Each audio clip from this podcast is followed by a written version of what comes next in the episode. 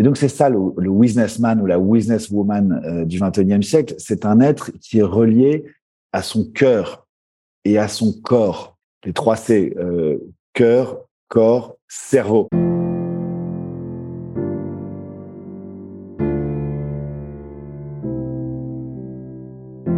Quel leader serais-tu si tu t'autorisais à exprimer ce qui te tient vraiment à cœur? Quelle entreprise dirigerais-tu? Si sa raison d'être était alignée à celle d'un monde où l'écologie intérieure est aussi importante que l'écologie extérieure Bienvenue dans Vivre son cœur business, le podcast qui t'aide à remettre du cœur, du sens et de la joie dans ta vie de leader. Je m'appelle Valérie Demont, j'accompagne les chefs d'entreprise d'aujourd'hui à inspirer et transformer le monde de demain. Je les reconnecte à leur identité profonde pour qu'ils l'incarnent dans leur personal branding, leur management et leur marketing. Dans ce podcast, tu trouveras des épisodes solo ou des interviews de leaders éclairés et inspirants en alignement parfait avec leur corps, leur cœur et leur esprit.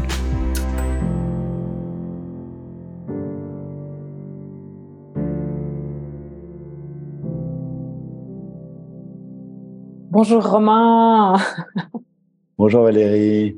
Merci beaucoup de prendre ce temps, ce moment euh, pour partager ton, ton expérience, ta vision de la vie aujourd'hui, ton, ton chemin, ta transition vers l'éveil, en tout cas une forme d'éveil euh, avec nous aujourd'hui.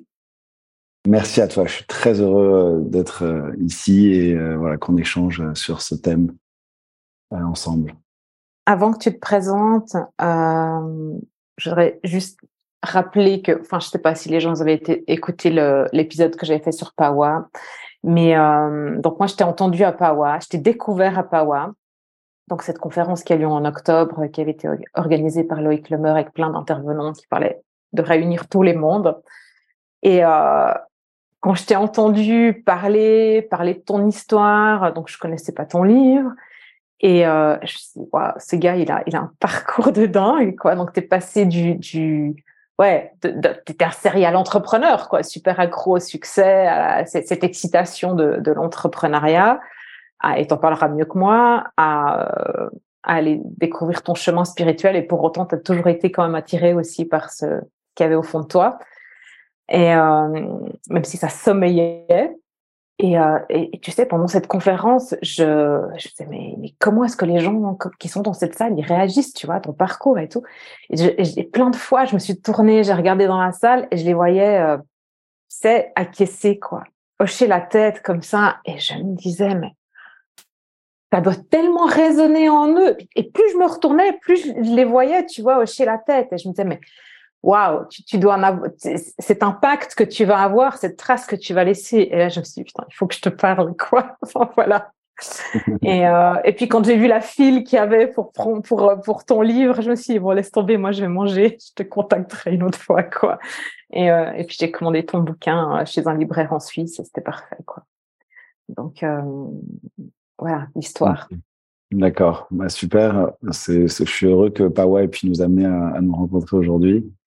Euh, c'est vrai que cette conférence, euh, dans un cadre un peu particulier à Station F, qui est donc ce hub de la tech, euh, où en fait il y avait des leaders indigènes et, et en même temps bah, des entrepreneurs de la tech. Donc l'idée étant de réconcilier ces deux, mondes et de, les faire interagir. Et, voilà, c'était très intéressant.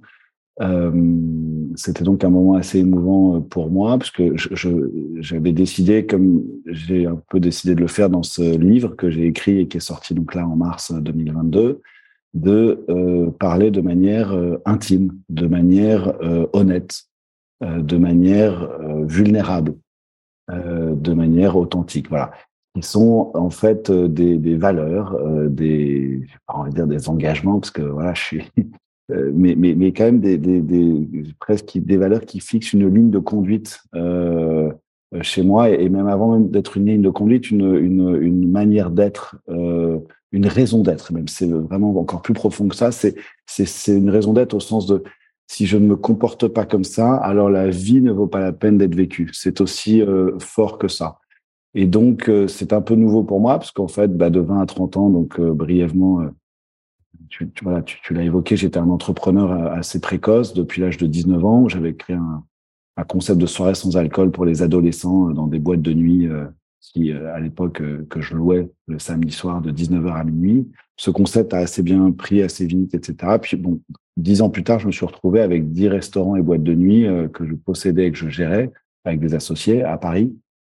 Et donc, j'ai été propulsé dans un monde où finalement, être euh, authentique, vulnérable, euh, sensible, euh, était en fait euh, un, défaut. Et, mais en fait, c'est pas bon. Là, c'était peut-être un peu extrapolé dans le milieu nocturne dans lequel j'étais, mais en réalité, dans 95% des univers sur notre planète aujourd'hui, peut-être même 99%, je ne sais pas, il n'y a pas d'études statistiques sur ce sujet. Je, je crois que c'est souvent non pas un défaut, mais ça peut être en tout cas une, euh, oui, vu, perçu comme une faiblesse d'être, voilà, de se comporter de manière, euh, voilà, euh, euh, tout simplement, je, voilà, d'être ouvert à sa, en lien avec sa sensibilité. Et donc, euh, voilà, et donc, il y a eu une crise importante quand j'ai eu 31 ans, un burn-out très, très violent. J'ai eu recours à une année de, prise d'antidépresseurs, où j'ai eu, voilà, des, des idées très noires, jusqu'à avoir euh, même par moments euh, euh, des envies. Je fais toujours attention aux termes que j'emploie parce que c'était il y a, y a idées, envie et pulsions. C'était pas ni des envies ni des pulsions, c'était plutôt des idées suicidaires. C'était un peu différent. C'est-à-dire que le, mental formalisait quelque chose dans, la tête, mais au fond, il n'y avait pas eu vraiment de voilà. Euh, et donc, euh, plutôt un flirt avec cette éventualité de quand c'est trop dur, ah tiens, qu'est-ce que ça ferait, tiens, de finalement de, disparaître. Quoi. J'en étais quand même là, donc c'était quand même très très très très mal après avoir connu euh, la gloire très tôt, très jeune, et puis voilà pendant pas mal d'années. Et donc voilà, ça m'a conduit en fait à, à, à, à voilà cette cette nécessité de changer. Tu veux changer? Qu'est-ce que tu fais pour changer? Euh, bah, Pour changer, euh, on est en décembre 2015 à Paris. J'ai vendu ma dernière boîte de nuit euh, que peut-être certains de, de, nos auditeurs connaissent, qui était Régine, qui est un lieu euh, un peu mythique à Paris, que, j'ai tenu pendant quelques années. Euh, et de là, je suis pour la première fois de ma vie, depuis que j'ai depuis que j'ai 19 ans, je suis vraiment libre. Euh, une liberté, euh, j'insiste sur ce terme parce que c'est une liberté qui a quand même qui a pu me manquer euh, à 19, 20, 30, 21, 22, 23, des âges où finalement je voyais mes copains très libres alors que moi je montais ma boîte et eux, voilà, ils étaient encore à la cool, ils voyageaient, ils passaient des samedis après-midi à jouer aux jeux vidéo. Enfin bon, c'était encore très, euh, ouais, ils étaient étudiants, voilà, mais et donc et donc cette liberté m'a un peu m'a un peu manqué. Donc c'est la première vraiment, euh, c'est vraiment ce que j'ai voulu vivre, quoi, la, la, la liberté euh, au sens, euh, dans tous les sens du terme, quoi, au sens euh, large. J'étais par chance encore assez jeune. Euh, et, et voilà, j'avais 31 ans, donc 32 ans, et donc je n'avais pas encore aussi d'engagement familiaux. Euh, j'avais pu quand même préserver un petit peu d'argent de côté, pas, pas, beaucoup, mais un peu suffisamment pour en tout cas euh, investir. Je dis, j'emploie vraiment ce terme sciemment d'investir parce que c'est encore même l'entrepreneur qui parle, même dans cette quête spirituelle dans laquelle je me suis euh, plongé. Il y avait vraiment euh, une démarche, euh, encore une fois, de, ouais, de, euh, j'ai envie de dire entrepreneuriale, quoi. Donc, parce que je me revois même faire à un moment donné, j'ai été jusqu'à vendre des meubles, mes vêtements, des choses, voilà, j'ai jamais été très matérialiste et donc très franchement, euh, voilà, je, voulais aussi connaître le dénuement. Euh, j'étais très attiré par euh, l'austérité des moines. J'étais très inspiré par, on va peut-être en parler après, par Mathieu Ricard, qui a été un peu la, la, la lanterne euh, dans le dans le brouillard de cette année 2015, hein, qui est cette année noire. Et c'est là, c'était le moment-là que je l'ai découvert. Enfin, ma mère m'en parlait déjà les, quelques années d'avant, mais disons voilà, j'ai été voir une conférence à ce moment-là. J'ai, je crois que j'ai lu un de ses livres à ce moment-là et, il m'a donné beaucoup de force, d'inspiration et d'espoir surtout. C'est des gens comme ça donnent de l'espoir quand en fait d'autres sont dans, dans, le noir et moi j'étais vraiment dans le noir à ce moment-là. Et donc tout simplement ce que j'ai fait, c'est assez simple. En fait, ça s'est résumé à une prise de décision qui a été euh, quelques semaines après la vente donc de résine. Donc en janvier 2016, prendre un billet d'avion pour l'Amazonie. Voilà, qui était une, une, intuition très très profonde que j'avais, que je ne peux pas vraiment expliquer. Je, fais attention aux mots que j'emploie, j'aime pas trop parler d'appel, etc. Mais il y avait quelque chose un peu de cet ordre-là, quoi, de, un peu d'un appel, quelque chose, parce que très franchement, j'avais rien en moi qui me reliait à cette terre. Euh, j'ai grandi euh, en France, à Paris. Euh, voilà, j'avais un peu voyagé, mais bon, j'avais d'ailleurs été effectivement souvent en Amérique du Sud, au Brésil. J'avais déjà une petite attirance pour cette région du monde. Mais là, voilà, l'Amazonie. Euh, et puis, voilà, synchronistiquement, on m'avait donné le contact d'un chaman là-bas qui, qui, avait exactement mon âge euh, et qui s'appelait Indius. Et ce nom, euh, voilà, vraiment, qui était, était doux, rassurant. Ce, nom me, me, donnait envie de, bah, je sais pas, voilà, m'attirait beaucoup. Et donc, euh, voilà, il était donc le, fils, petit-fils, arrière-petit-fils d'une longue lignée de chamans euh, là-bas, donc j'étais assez en confiance. Et encore une fois, rien ne me reliait à ce monde-là à l'époque, mais des amis, voilà, m'avaient, qui étaient reliés au Brésil, m'avaient donné ce, contact en me disant tu devrais contacter ce, cet Indios qui avait donc ouvert un centre, une sorte de d'écologe spirituel, communauté spirituelle, voilà, où, il y a euh, voilà, un certain nombre de pratiques chamaniques. Et donc, voilà, ça, on va sûrement en parler aussi un peu là dans l'interview. Euh, et, donc, je suis parti, voilà, le 23 janvier 2016, vers de nouvelles aventures. Entre 2016, et j'ai un peu de la, la, peine à retracer l'histoire, mais je pense que jusqu'à 2019, un truc comme ça, bon, tu fais trois ans en fait de, de, de chemin vers toi, en fait. Euh, c'est juste, ça fait à peu près trois ans, c'est ça Un peu plus? Ouais, c'est ça. Trois, quatre en fait, parce que je me suis euh, ouais, posé euh, au Portugal où je vis aujourd'hui. Ouais. Euh, mais j'étais quand même encore beaucoup justement euh, au Brésil et en Amazonie euh, dans l'année 2019. Mais bon, peu importe, oui, c'était une période de 3-4 ans. Euh, et en fait, euh, bah, ça devait être un voyage de trois mois. et donc,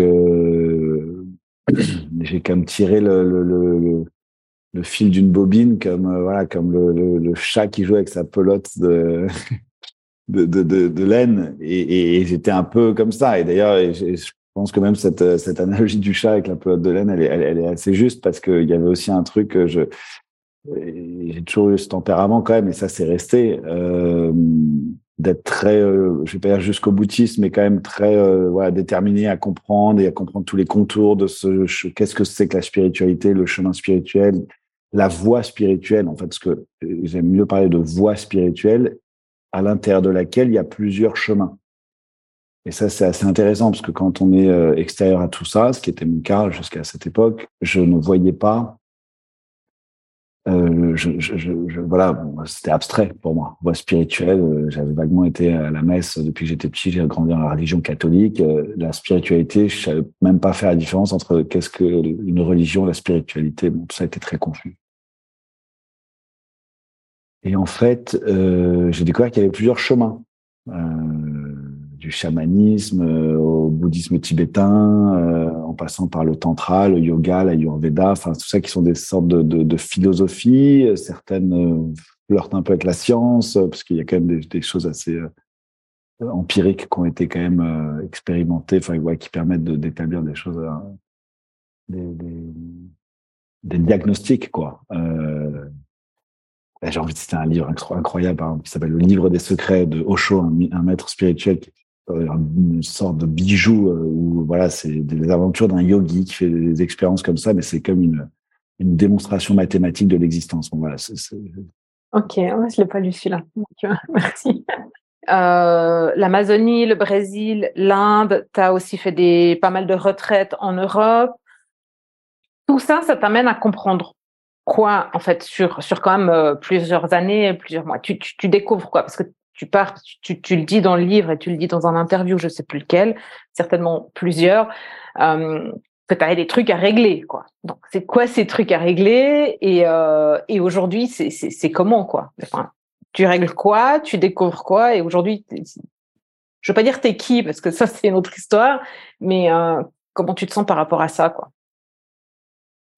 Euh, bah déjà, j'ai quand même envie de te répondre à tes qui, parce que c'est une belle question. et c'est quand même, euh, tu, tu, me tends une perche parce que euh, la première phrase de, de, de ce livre donc que j'ai écrit et qui relate cette transition de vie, qui est un livre qui s'appelle donc Humain et donc qui, qui est un voyage au au, au, très fond de l'être humain. Merci il est beau, comment il est corné de partout. Tu sais, j'ai fini par corner, j'avais pas de stylo sous la main et euh, je me dis, je veux pas le lire avec un stylo, mais il est corné de partout, quoi. Et je vais pouvoir prendre des citations et tout. Je te jure, c'est vraiment le pied. Hein. Cool. Bah, excuse. non, je t'en prie, je, je, je, je, suis très heureux. C'est une joie énorme quand. Évidemment, d'être lu, enfin, écrire c'est génial et être lu c'est tout aussi génial, si ce n'est encore plus génial quand euh, voilà, les, on peut partager ce que voilà ce qu'on ressent. Et... Mais donc en tout cas, euh, euh, la première phrase c'est qui suis-je? Et la dernière c'est de dire qu'en fait, euh, eh ben en fait je cherche plus vraiment à répondre à cette question. Voilà, c'est que voilà, je j'ai vraiment je me suis dédié quatre ans à ça et au fond ce serait mentir que d'essayer de me définir et ce serait voilà donc en fait je pense qu'il faut qu'on soit un peu plus tous euh, à l'aise avec ça et en paix, surtout qu'on est des êtres euh, euh, voilà polymorphes. on est des êtres humains, ça va avec ça, c'est ça l'humanité. On, est en fait plein de, de composantes à la croisée de, la génétique, de l'éducation, de l'influence sociale, des expériences de notre vie.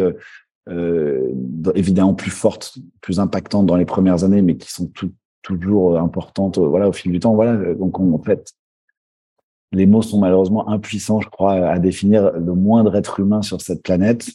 Euh, donc ça, c'est quelque part, on pourrait dire une définition de qui on est. En fait, c'est déjà d'accepter que voilà, c'est pas vraiment le, but de se définir, euh, voilà, et, et aussi d'être conscient que la vie, euh, bah, c'est ça peut être un peu, voilà, c'est plusieurs chapitres, quoi, et qu'au fil de ces chapitres, on peut devenir quelqu'un de différent, et qu'on est en perpétuel mouvement, perpétuelle évolution. Là, on parle beaucoup de ce thème très actuel dans le monde euh, qui est la transition avec un grand T euh, à tous les niveaux.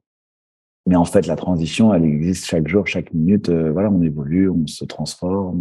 voilà. Après, il y a des moments d'accélération. Je vois plutôt ça comme un phénomène en fait permanent qui est quelque part, voilà, fait partie de notre euh, notre fonction d'être humain et, voilà avec des petits coups d'accélérateur par moment. C'est-à-dire quand à un moment donné, ben voilà, il y a, y, a, y a une crise, et ben forcément on va, voilà, on va changer plus et donc ça va nous amener vers quelque, voilà, vers une, une, version de nous-mêmes euh, qui, qui, est encore différente et, et ainsi de suite jusqu'à jusqu'au dernier souffle.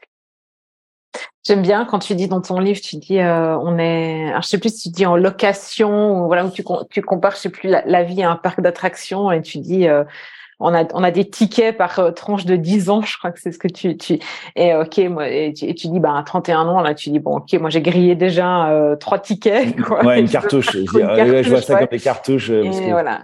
Ouais, c'est ça. Et oui c'est cette analogie d'un parc d'attractions géant qu'est la, la Terre, parce que c'est un peu comme ça que je vois la planète Terre, quand un parc d'attractions est, génial et géant et gigantesque, où en fait, ben, justement, on peut être euh, entrepreneur, on peut devenir artiste, on peut voyager, on peut se retirer du monde, on peut imaginer finalement pas mal de choses. Et on peut aussi, pourquoi pas, euh, euh, je pense que toute trajectoire est, se vaut. La vie, c'est déjà d'être bien à l'endroit où on est, et c'est surtout, et là, il y a une étude d'Harvard qui vient de sortir et ça me fait plaisir parce que c'est une étude, on peut imaginer, assez rigoureuse sur 75 personnes de 75 ans. Ouais. Euh, et dont la conclusion, euh, en gros, en bref, c'est que bon, c'est pas l'argent qui nous rend heureux, c'est une étude sur le bonheur. C'est pas l'argent, c'est pas euh, même le succès, euh, c'est pas même Enfin, c'est les liens humains, c'est les relations humaines de, qualité d'harmonie qu'on a. Voilà, c'est ça qui prime. Euh, et c'est, ça qui est vraiment le plus grand vecteur de, bonheur. Euh, et c'est, intéressant. On sait sans le savoir, mais c'est important de s'en rappeler et, que cette étude voilà, démontre de, d'une manière un peu rigoureuse. Mais je, pense que tant que tu n'as pas perdu des, tu vois, des gens qui ont vraiment compté pour toi, euh, tu, te rends pas compte de, cette importance du lien en fait et, et, euh, ces moments précieux en fait que tu as passé que tu vécu vécu avec les gens font que ça c'est ça qui crée des souvenirs et c'est tout ce qui reste en fait quand les gens sont plus là. Donc ce lien, il est, il est hyper précieux.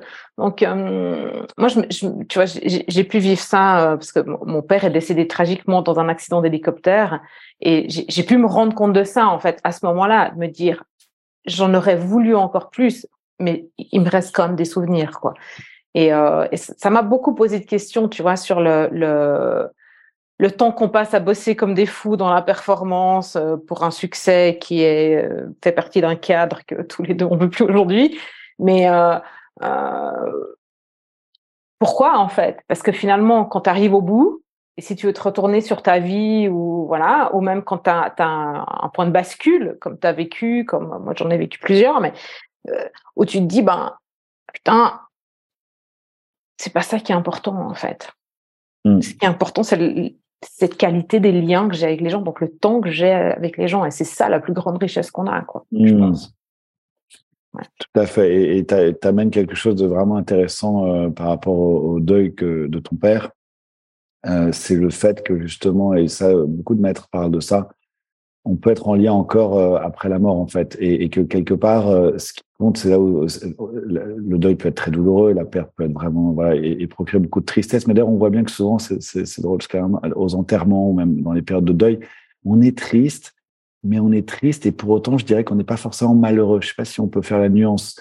Il y a quelque chose d'assez, parce qu'on est profondément en lien avec nos émotions. C'est des moments où finalement on s'accorde d'être en lien avec notre tristesse, euh, et, et, en fait, du coup, il y a comme un autre, comme quelque chose d'autre qui nous, qui, presque, voilà, ça, peut, voilà, tristesse peut être douloureuse, mais il y a, quelque chose qui peut, euh, en tout cas, ce qui est important, et ce que disent ce, certains maîtres, c'est que c'est l'harmonie dans les relations euh, qui compte.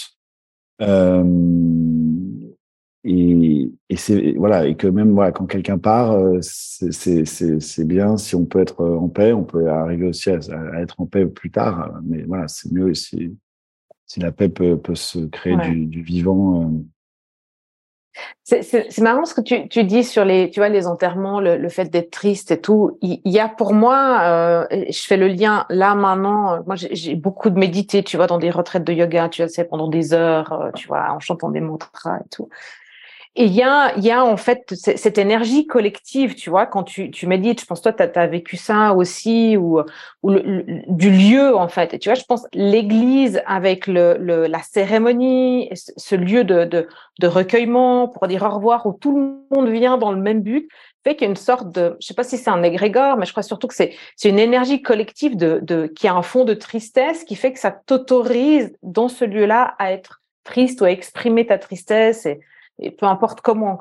Mais en tout cas, moi, je peux dire, j'ai jamais été malheureuse du décès de mon père. Moi, je trouve que c'est la plus belle mort qu'il pouvait avoir. Donc, euh, c'est j'ai des regrets sur euh, du, temps qu'on n'a pas eu. Il me manque, voilà. Mais je suis pas triste ou, ou malheureuse. Aujourd'hui, je suis, je suis, c'est juste, c'est la vie, ça fait partie de la vie et c'est ok, quoi, tu vois. Donc, euh, Enfin voilà, mais bon, on est pas là pour parler de ça. Mais je, je pense toi, tu as senti aussi ça, en fait, cette, énergie, en fait, dans, dans, dans les euh, ashrams où tu été, ou bien en, Amazonie, dans ces écologes, ou, ou, peu importe, dans ces lieux de retraite, je pense que tu as senti, en fait, cette énergie qui avait, qui était. Ouais, euh, bien sûr, qui m'a tout de suite euh, saisi, en fait. Euh, et c'est surtout que c'est là où, bon, le, le titre du livre, c'est Humain. Et en fait, c'est parce que c'est l'histoire de, de quelqu'un qui s'est senti, je me suis senti déshumanisé, en fait. C'est-à-dire que dans ce, cette vie de succès, d'adrénaline, d'addiction à la performance, l'obsession de briller, d'être quelqu'un, de représenter quelque chose.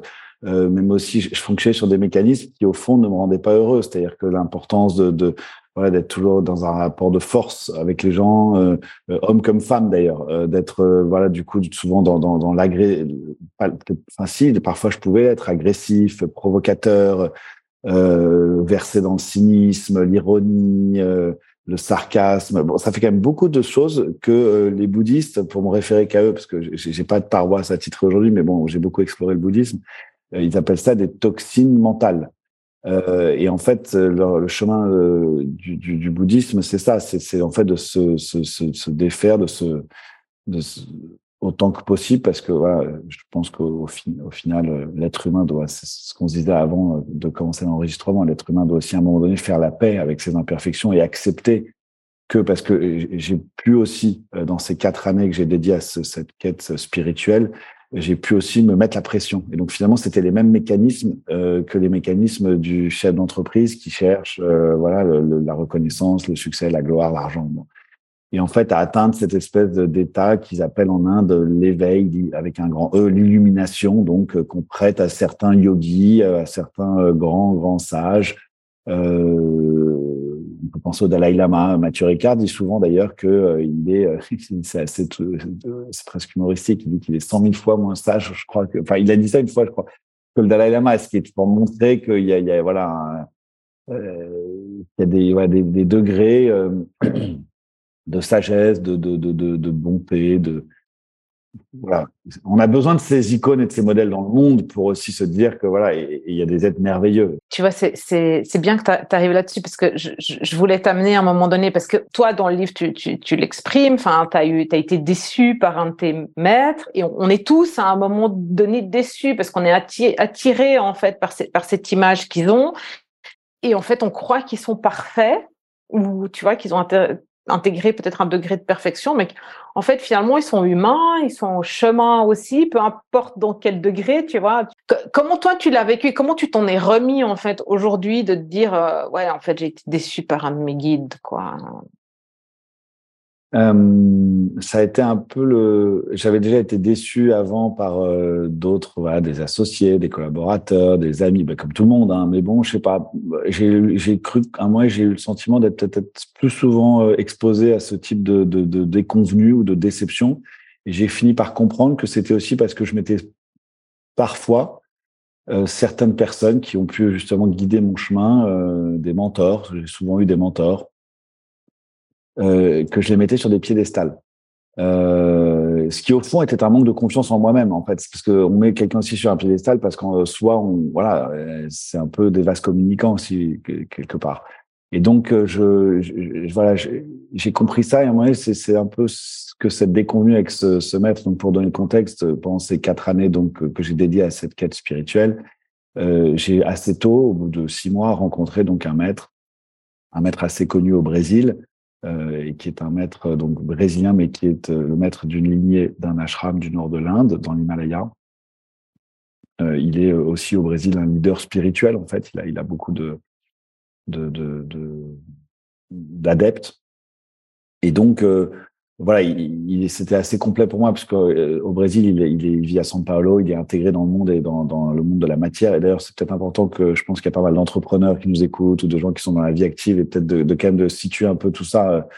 Euh, le but de, de cette quête, c'était, c'était évidemment pas de, de, de voilà de de, de, de, de, finir de vivre dans les montagnes. C'était plutôt de comprendre des choses de la vie pour aussi, et ça c'est l'enseignement de tout, j'ai envie de dire, bon maître spirituel, c'est que tout enseignant spirituel doit s'incarner dans la matière. Et donc en fait, à un moment donné, euh, voilà, sinon, euh, sinon on est juste à, méditer sur des concepts. Euh, bon, et, même les moines d'ailleurs, euh, bon, ils sont vraiment dans une vie spirituelle, mais, mais bon, en l'occurrence, je vais reprendre comme exemple Mathieu Ricard, euh, qui est un homme extrêmement actif, euh, qui a créé euh, je sais pas combien de projets associatifs, qui aide voilà des milliers de personnes dans ces régions du monde, voilà le Népal, le Tibet, l'Inde, cette partie-là du monde.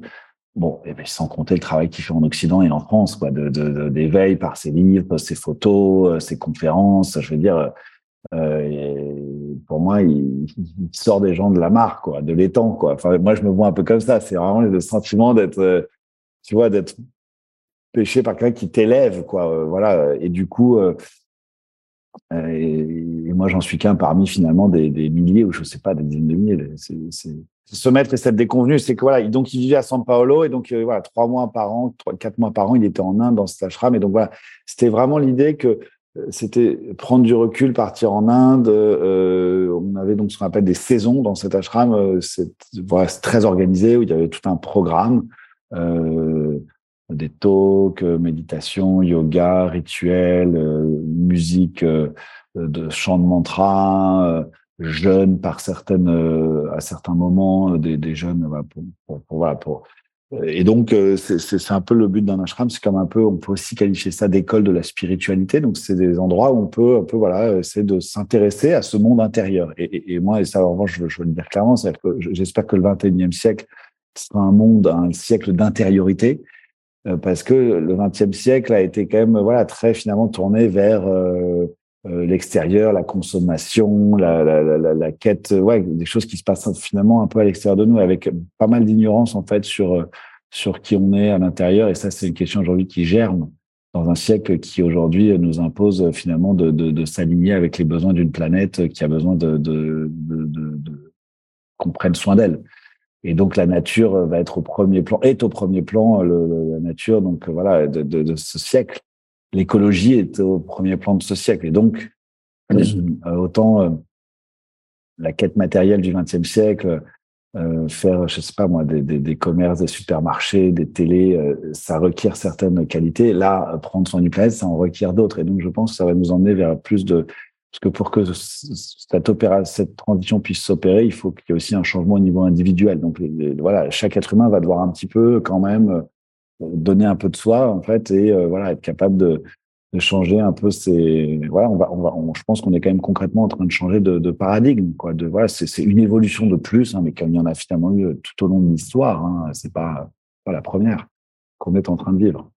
Ouais ouais non c'est obligatoire quoi c'est incontournable aujourd'hui. On peut on, on, peut on peut pas faire l'économie de ça. Hein. Après, voilà, chacun son chemin et ses prises de conscience, quoi. Ça. Ouais, et chacun le fait à son niveau. C'est c'est non parce que je pense que n'importe qui de toute façon doit être en lien avec cette avec la planète. Je veux dire, euh, même si c'est des personnes qui n'ont pas une conscience écologique importante, je pense que d'ici dix ans, tout le monde fera le tri sélectif chez, chez, chez soi, par exemple. Donc, ça peut être à des petits niveaux comme ça comme d'autres qui vont être des activistes qui vont s'engager pour la planète euh, et ou d'autres au milieu qui vont être euh, et là je parle aux entrepreneurs qui nous écoutent euh, des, qui vont être des entrepreneurs engagés dans des dans, des dans des dans des projets écologiques. Donc en fait des entrepreneurs hybrides qui est un peu voilà le le le, le, je vais dire la thématique mais qui est, qui est qui est la voie en tout cas aujourd'hui puisque pour répondre à la question qui es-tu aujourd'hui euh, que tu m'as posé au début euh, de l'entretien et là peut-être qu'on est euh, eh ben aujourd'hui j'essaye justement d'être dans cette hybridité dans cette dans dans ce cette ce lien entre l'action et la contemplation et pas que l'action c'est-à-dire voilà c'est-à-dire d'être à nouveau un entrepreneur actif. donc j'ai écrit ce livre et pareil, ce livre, je pourrais dire que je l'ai fait d'une manière. Encore une fois pour moi, c'est une démarche entrepreneuriale, c'est-à-dire que Je l'ai écrit, il y avait aussi une, démarche, pour moi, c'était thérapeutique. Euh, c'était la, première motivation. Et la deuxième motivation, c'était aussi euh, de l'écrire pour, euh, pour préparer un projet entrepreneurial, justement, qui va dans cette voie de, transmettre à mon humble niveau ce que j'ai pu comprendre, apprendre, découvrir et surtout expérimenter, parce que mon travail va surtout passer par l'expérimentation, et donc par l'expérience. Et, et, donc euh, aujourd'hui, je vis donc à Lisbonne. j'ai un fils qui a deux ans que j'ai eu avec ma compagne, qui est que j'ai rencontré dans ces années de voyage. Elle a une trajectoire de vie un peu similaire à la mienne, puisqu'elle a grandi à Singapour. Elle est allemande chinoise et elle a grandi à Singapour et elle a ensuite euh, été à Londres et elle a été trader dans une grande banque. Mmh où elle a fait aussi un burn-out. Et donc, en fait, on s'est rencontrés un peu sur les mêmes, euh, euh voilà, dans, sur, sur, ces fondements-là, quoi, de remise en question un peu de, de, de, la, de la vie et de surtout qui on voulait être, nous, dans cette vie, quoi. Ouais. Et voilà, et donc, euh, et aujourd'hui, on est tous les deux engagés dans des projets euh, qui sont destinés, alors pareil, j'emploie ce mot avec, des, avec précaution, mais à, à, cet éveil dont on parle, quoi, cet éveil collectif, euh, ce travail de conscience. Bon, voilà, tout ça, ce sont un peu des grands mots, des mots qui peuvent peut-être sonner abstrait, euh, mais concrètement, euh, voilà, il y a ce livre pour moi de mon côté. Euh, je donne des conférences sur une thématique qui est justement la, thématique du wisness, qui est un terme que qui m'est venu là il y a, il y a quelques mois. tout simplement, wisdom in business. donc c'est la contraction de ces deux mots, donc sagesse et business. Euh, ça m'est venu au, fil d'une conférence que je donnais sur le pont entre justement business et sagesse, qui sont en fait les deux polarités dans lesquelles moi j'ai évolué euh, euh, bah, depuis l'âge de 20 ans. Et comment réconcilier ces, deux aspirations qu'on a, parce qu'en fait, au fond de chacun, c'est pas vrai qu'un un être veut être qu'un businessman. Mais non, parce qu'en fait, on a tous un corps émotionnel et, je suis heureux aussi d'entendre de plus en plus ce terme de QE. On parlait tout le temps du QI, moi, quand j'étais petit, le quotient intellectuel. Donc, on est au niveau du cerveau. et ben, là, on, on, parle de quotient émotionnel. Euh, parce qu'avant toute chose, et, c'est prouvé hein, aujourd'hui, c'est ça qui est incroyable, c'est que euh, nos émotions sont quand même un peu la source de tout. quoi. C'est vraiment euh, voilà, et, et, même après ce qui se passe dans le cerveau, au final, bon, il y a une interaction bien sûr, mais c'est souvent la conséquence de ce qu'on ressent au niveau émotionnel. Et donc c'est ça le, le businessman ou la businesswoman du 21e siècle, c'est un être qui est relié à son cœur et à son corps. C'est-à-dire qu'il y a les, voilà, il y a une les trois C, euh, cœur, corps, cerveau, parce qu'il est aussi relié à son cerveau. Je ne dis pas qu'il faut le quotient intellectuel ne sert à rien, pas du tout, évidemment, c'est très important, mais c'est juste voilà rentrer dans une, dans une peut-être une conception de l'être humain qui est un peu plus euh, globale, holistique, qui fait le lien entre le corps et l'esprit, euh, et entre voilà ces trois euh, niveaux de de, de, de ressenti qu'on a et d'informations qu'on a. Euh, et donc, c'est un être qui est en lien. Et donc, ça veut dire quoi concrètement être en lien avec son, son cœur et son corps? Bah, Par exemple, le cœur, c'est justement être ouvert à sa sensibilité, à sa vulnérabilité, être ouvert et du coup aussi ouvert. C'est ça la beauté et c'est ça qu'on découvre. Et, et, moi, j'en suis l'illustration. J'aurais jamais pensé être capable d'écrire un livre un jour dans ma vie. J'ai eu 9 sur 20 au, bac français.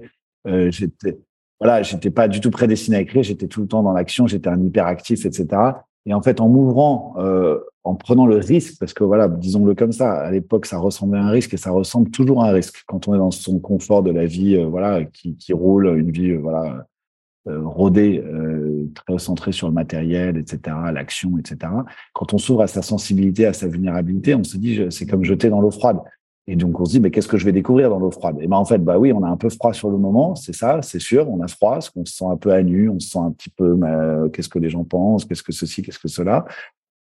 Mais on découvre qu'en sortant de l'eau, c'est magique. C'est un peu à ça que j'assimile la vulnérabilité, la sensibilité, c'est se mettre en lien avec ces, qualités, parce que ce sont des qualités qu'on a. Euh, et ben après, va faire naître l'intuition, la créativité, et donc, c'est parce que voilà, il y a comme un parcours en fait. Euh, c'est comme si c'était un parcours émotionnel qu'on pourrait voilà dessiner. Bon, par ailleurs, je prépare aussi euh, des retraites qui seront des expériences immersives en forêt et, et, où voilà, il y aura euh, ce, ça, sera aussi euh, euh, mixé avec un avec ce, parcours de, j'allais dire le parcours du combattant, mais le parcours du guerrier spirituel en fait parce qu'on pourrait assimiler tout ça.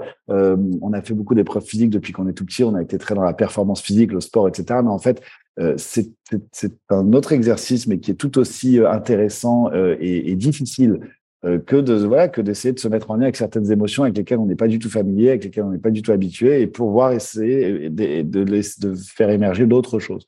Et donc moi, c'est ce que j'ai découvert. J'ai découvert que l'intuition, la créativité, euh, et puis tout simplement, euh, l'humanité, quoi. C'est-à-dire qu'en fait, euh, quand on est plus sensible, plus vulnérable, plus dans nos émotions, et encore, et je le dis aussi, sans tomber dans un excès, parce qu'il y a aussi ça. Il faut faire attention. L'idée, c'est pas du tout ça. L'idée, c'est d'être un peu dans la posture juste, euh, de, de, jamais être, euh, parce qu'après, on peut aussi tomber dans le pathos, et c'est pas du tout ça le but. le but, c'est pas de tomber dans le gnangnan. Et je parle là notamment aux hommes qui nous écoutent. Je pense que ça vient en fait. Le, je pense que les, les, les hommes commencent à, à s'ouvrir un peu, tu vois, enfin vraiment gentiment. Je pense que c'est toujours une histoire de comment on veut regarder les choses, tu vois. Si on pense qu'il y a personne, que les hommes ils veulent pas, c'est sûr qu'on on, on, peut pas leur en parler. Mais euh, mais ça vient. Puis en en parlant, on sème nos graines, et, euh, tu vois. Tout à fait.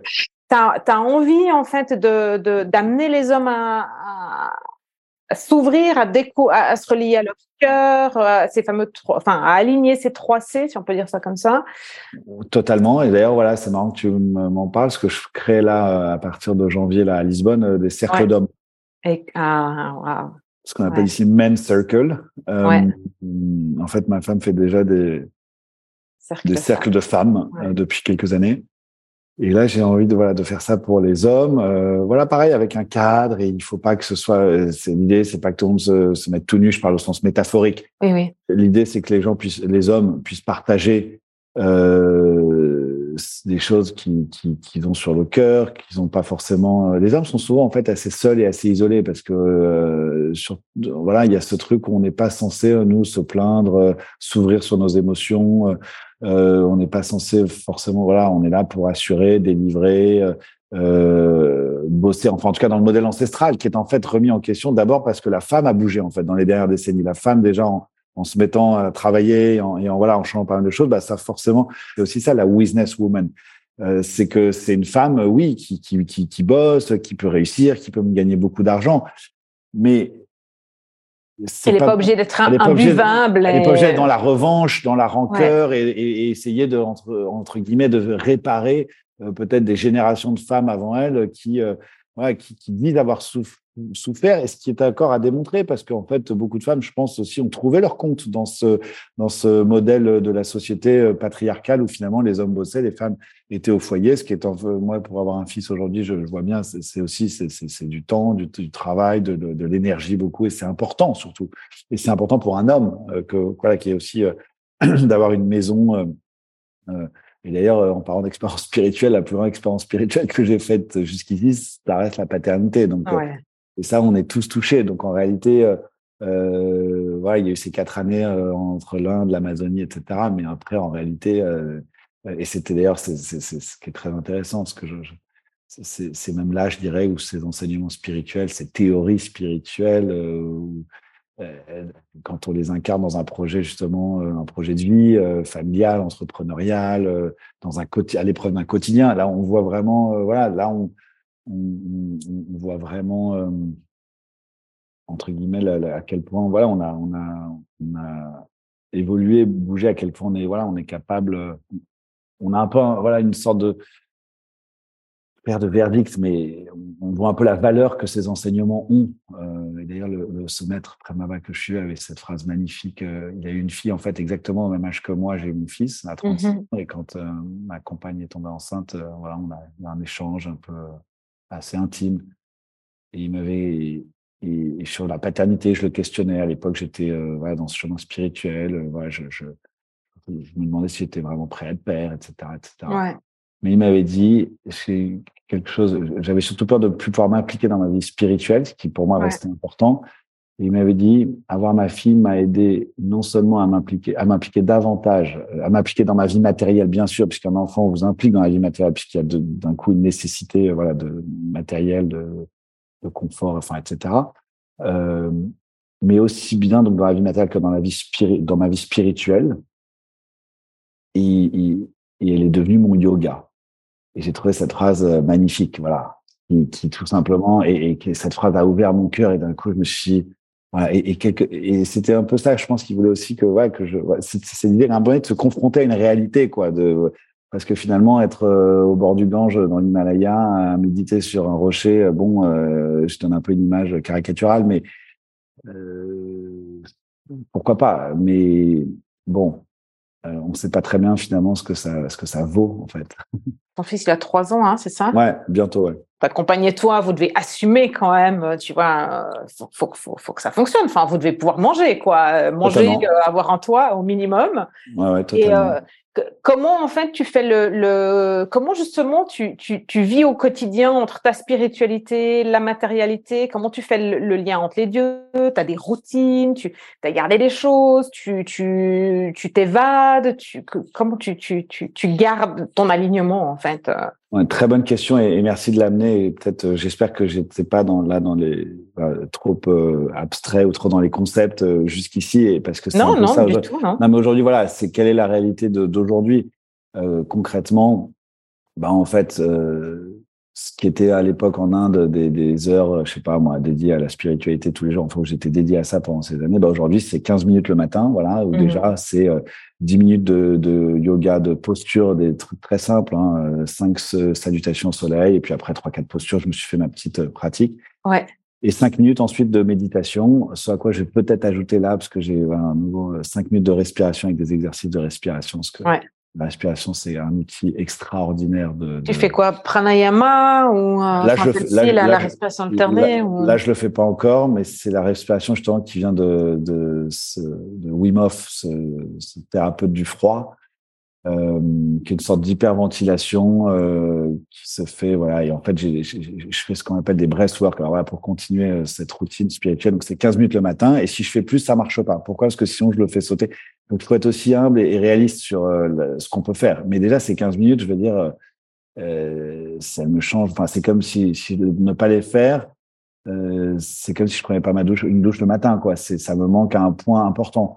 Donc, bah, par exemple, et, voilà, bon, ça, peut parfois m'arriver sur le week-end si mon fils vient me sauter dessus le matin, et je peux la faire sauter, mais c'est quand même vraiment important pour fonctionner et garder cette cette présence, cet alignement, parce qu'en plus dans cette dans cette ce quart d'heure chaque matin, c'est un moment vraiment introspectif, de calme, de paix intérieure, où il y a où il y a beaucoup aussi d'intuitions qui peuvent germer, parce qu'il y a ce silence et il y a ce moment que je révèle qui est petit, mais il y a des choses qui me viennent pour ma journée. Et puis à la fin, d'ailleurs, j'ai un petit exercice de visualisation de, de, des différentes personnes que je vais rencontrer dans la journée pour que, voilà, pour me relier à elles.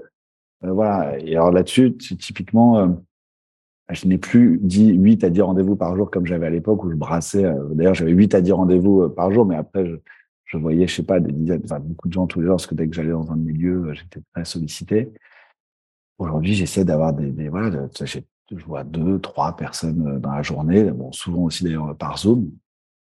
Euh, voilà. Donc la pratique. Ensuite, il y a un breathwork, euh, c'est euh, des exercices, un rituel de respiration qui dure une heure. Je fais ça une fois par mois avec euh, de coach thérapeute ici qui est super, qui fait ça. Euh, voilà, c'est être en lien avec la nature. Euh, donc très souvent, aller, ça c'est tous les week-ends, il n'est pas question de, de, de, voilà, de rester en ville. C'est dès que possible, ça je le dis à toute personne qui nous écoute, en fait on se rend pas compte, mais on a tous, euh, entre aller deux heures au bowling ou deux heures dans la forêt, ben, allons dans la forêt, quoi. Parce qu'un bowling, c'est en sous-sol, c'est encore une fois un truc où voilà, en fait, au plan neurologique, c'est ça qui est dommage. Ça ne nous fait juste pas du bien, voilà. Donc, euh, faut, faut, faut lire deux trois études, faut se rendre compte que qu'il y a des choses qui nous font du bien, d'autres qui nous font, euh, nous font pas forcément du bien, euh, qui ont un effet immédiat, un peu de, de, plaisir, mais en fait, on en ressort de là, on se sent souvent un peu, je sais pas, il y a quelque chose de, alors qu'en forêt, on y va, mais on est porté par quelque chose.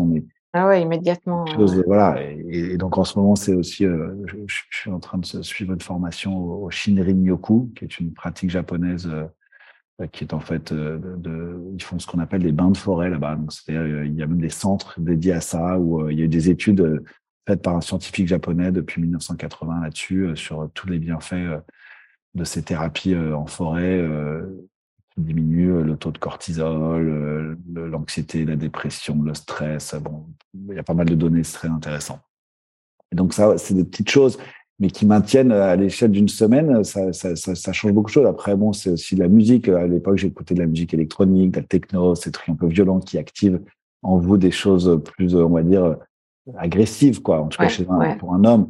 Bah là, c'est des musiques plus douces, des musiques du monde, des musiques qui du coup nous font voyager, euh, des je sais pas des chants de mantra, euh, euh, parfois de la musique classique, magnifique, parfois de la musique électronique, ça peut arriver encore, mais c'est voilà, donc plein, c'est plein de choses comme ça. C'est après c'est une alimentation, une alimentation euh, euh hyper saine, euh, voilà, et, et, pour autant, une vie sociale, des amis. Bon, après, on a pas mal de copains qui sont dans ces, voilà, qui, qui, ont des parcours un peu similaires, mais donc il y a évidemment une vie sociale. L'idée, c'est pas de vivre seul, reclus chez soi dans l'austérité.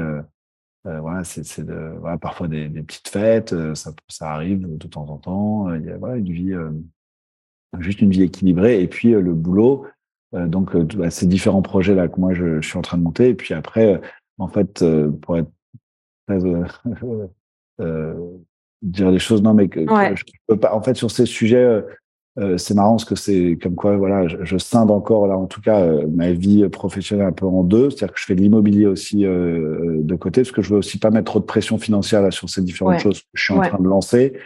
Bon, on sait écrire un livre, enfin, c'est pas des choses qui, qui, sont très rémunératrices, quoi. Voilà. Et donc aujourd'hui, en tout cas pour l'instant, euh, juste peut-être quand les choses se seront développées, ce sera peut-être différent. Mais aujourd'hui, voilà, aujourd'hui, je fais comme ça, voilà. Euh, parce que l'immobilier, je le fais d'une manière et ça me, ça me fait, ça me, plaît beaucoup. Je le fais d'une manière euh, j'allais dire alimentaire, mais c'est même pas vrai parce qu'en fait, ça me plaît, ça me plaît bien parce que ça active d'autres aspects plus justement, ces aspects plus masculins de, de l'action, de la, de, voilà, et puis, et puis surtout de, de, de, la perspective financière, quoi, qui, qui, qui est quelque chose aussi de motivant, d'essentiel, d'important. Et ça, je le dis dans la conférence sur le business, je parle de l'argent, qui est un vrai thème euh, sur lequel aujourd'hui, je pense qu'il faut, euh, enfin, faut, on a tous un peu à évoluer, quoi. C'est-à-dire que aussi bien ceux qui méprisent l'argent dans les milieux alternatifs et spirituels, je pense que c'est une erreur, qu'aussi bien ceux qui la surévaluent comme dans les milieux matérialistes, c'est une autre erreur. Donc en fait, je pense que finalement, une bonne partie de la planète est dans l'erreur par rapport à l'argent. Euh, il y a aussi là encore une voie du milieu à trouver. Euh... Et, et, donc, tu, tu le vois comment à l'argent aujourd'hui? Bah bon, euh, j'apprends rien à personne. Euh, beaucoup de, on parle aujourd'hui beaucoup. Il y a des courants là-dessus qui disent que l'argent est une énergie mmh euh, neutre et que finalement tout dépend ce qu'on fait de l'argent. Euh, et c'est comme finalement tout, comme le pouvoir, comme la beauté. Finalement, on voit bien que l'argent peut servir aussi bien la, la, vertu, des choses positives, la construction, le lien humain, l'aide, euh, ça veut pas dire tout donner, hein, je dis pas ça, mais, mais ça veut dire euh, voilà dans des projets. Je parlais donc voilà de cette voie entrepreneuriale aujourd'hui, euh, les entrepreneurs sociaux, les entrepreneurs qui tout simplement ont des projets qui feront du bien à la planète. Quoi. Il y en a qui polluent et il y en a qui font du bien à la planète. C'est voilà, et je pense que là-dessus, ça va être un peu la, la, la, la, division des eaux là. Enfin, le 21e siècle, ceux qui polluent vont pas, à mon avis. Durer longtemps et s'ils durent ils seront pas très heureux donc de toute façon parce que ils vont se sentir mal dans notre société donc je pense qu'en fait aussi ça qui est beau, c'est qu'il n'y a pas vraiment de choix. Euh, donc l'argent, voilà, et l'argent peut aussi servir euh, le contrôle, l'emprise, euh, la destruction. Donc en fait, c'est c'est pas tellement l'argent le sujet. C'est ça le près on diabolise parfois où on, on, dit voilà, on, diabolise l'argent euh, le survalorise. Euh, en fait, non, c'est aussi qui on est à l'intérieur de nous et comment cet argent on l'a gagné, qu'est-ce qu'on va en, faire, comment et ça, bah, c'est encore, ça nous renvoie un peu au travail intérieur, quoi. Je, je, voilà, je, y a pas, il faut un peu quand même, pour justement pas être dans ces agissements euh, euh, voilà, néfastes avec l'argent, qui est un peu comme un, qui est un pouvoir, qui est une, une, sorte, qui est une arme. Donc, si elle est euh, usée pour le mal, elle peut faire mal, quoi. L'argent, ça peut être en fait assez. Ouais, c'est clair. Comme ça, comme ça peut faire énormément de bien, quoi. C'est ça qui est... Mais tu, tu, vois, la semaine dernière, j'étais dans une réunion d'entrepreneurs là tôt le matin et euh, vraiment c'était du réseau, de l'entraide. Et, et euh, un des entrepreneurs se lève et dit euh, il faut vraiment utiliser la force du réseau, euh, se recommander. Et voilà, grâce à vous, grâce à, aux recommandations, moi je suis passée de quatre employés à 10. Et parce qu'aujourd'hui on est 10, il y a je sais plus les chiffres, mais il y a tant de mon chiffre d'affaires que je peux investir dans du soutien pour euh, l'écologie, pour des associations locales, pour euh, des clubs sportifs, enfin peu importe, tu vois, mais il y a une partie en fait. il disait à 4, je pouvais pas le faire. À 10, ça me donne les moyens de le faire. Et je trouvais que c'était beau, en fait. Tu vois, il pensait pas que grandir son entreprise. Et voilà, en me disant, mais si je grandis mon entreprise, je peux contribuer à faire quelque chose de beau, quoi. Et je disais, ah, ouais, on y est, quoi. Et, mais, mais, mais jeune, hein, tu vois, je pense qu'il a 35 ans, quoi. Ouais, ouais. C'est cool, quoi. Bah oui, parce que parfois on diabolise un peu l'entreprise, mais il faut se rappeler que l'entreprise c'est avant tout une aventure humaine. Alors euh, maintenant c'est vrai que quand c'est devenu des grandes corporations euh, et qu'en plus parfois elles font des milliards de bénéfices et en plus en faisant des milliards de bénéfices elles polluent la planète.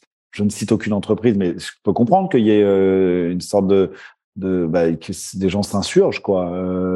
Euh, euh, et en même temps, bon, euh, ça choquait personne jusqu'il y a 10 ans, quoi. Donc en fait, il faut aussi euh, laisser le temps. On peut pas.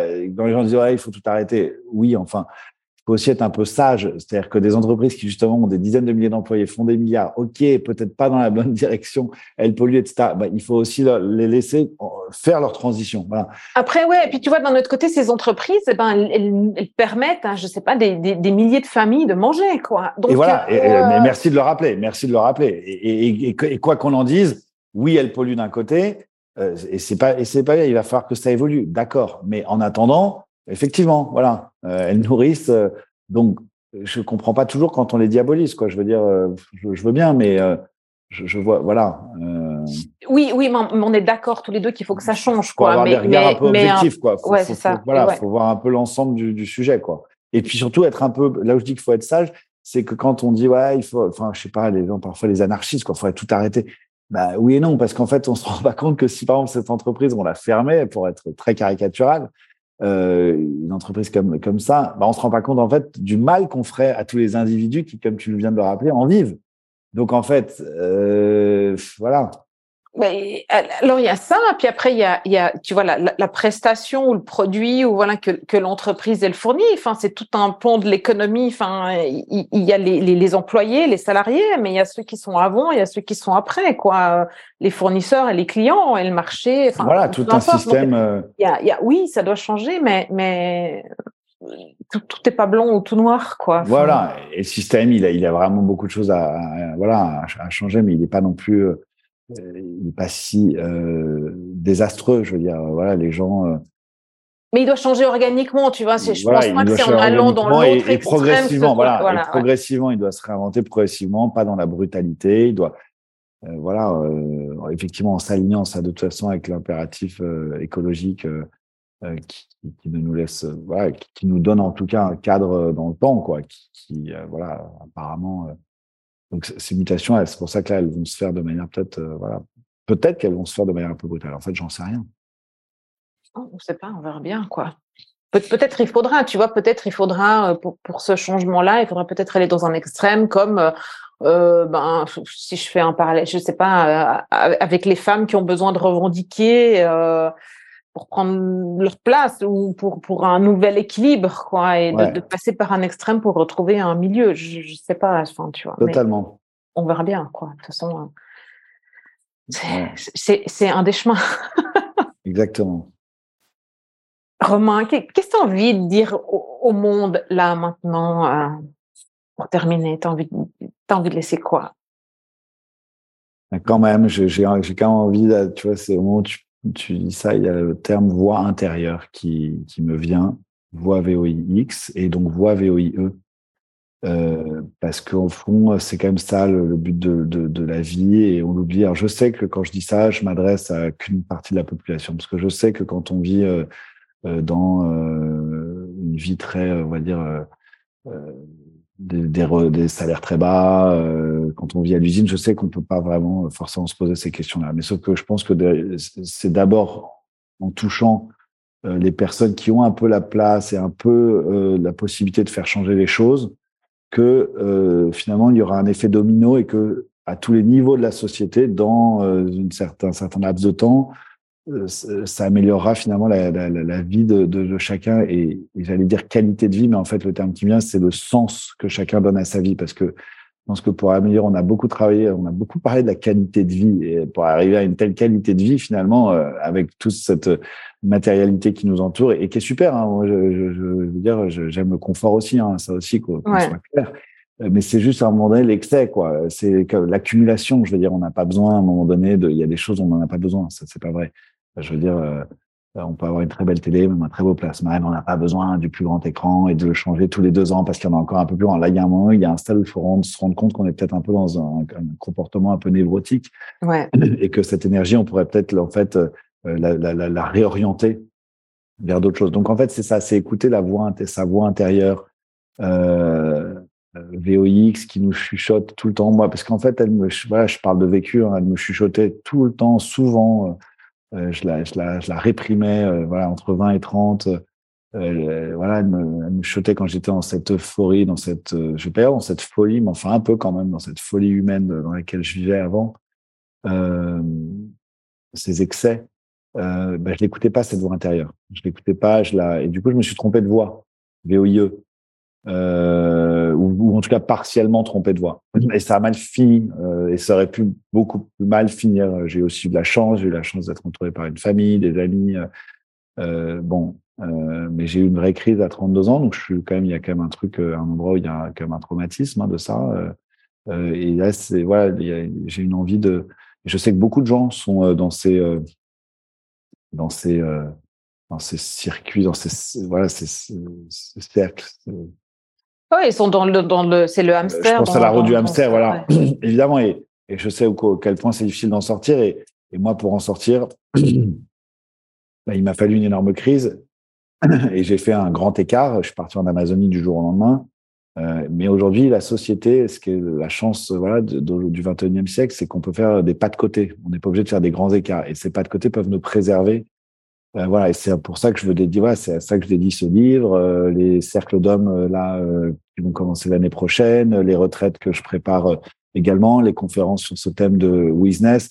Voilà, comme comme d'autres, j'essaie de me mettre voilà un peu au service. Alors encore une fois, je me sers moi-même aussi, hein, je veux pas me faire passer pour ce que je suis, mais voilà, de, en tout cas de ces causes, de, de, cette évolution de la société, de cette de, de, ce, voilà, de ce progrès en fait, parce que pour moi c'est ça le, le progrès. Euh, il est là aujourd'hui au XXIe siècle. Waouh, merci beaucoup. Merci à toi, euh, Valérie. C'est toujours des, vraiment des moments. Euh, ouais, je, je, pourrais parler avec toi pendant des heures. Quoi. Ouais. J'ai encore 10 000 questions, quoi. Ouais, bon, Mais ouais. bon, voilà, quoi. C'est, euh, merci, ouais, de tout cœur d'avoir pris le temps, quoi. Eh ben, écoute, je t'en prie.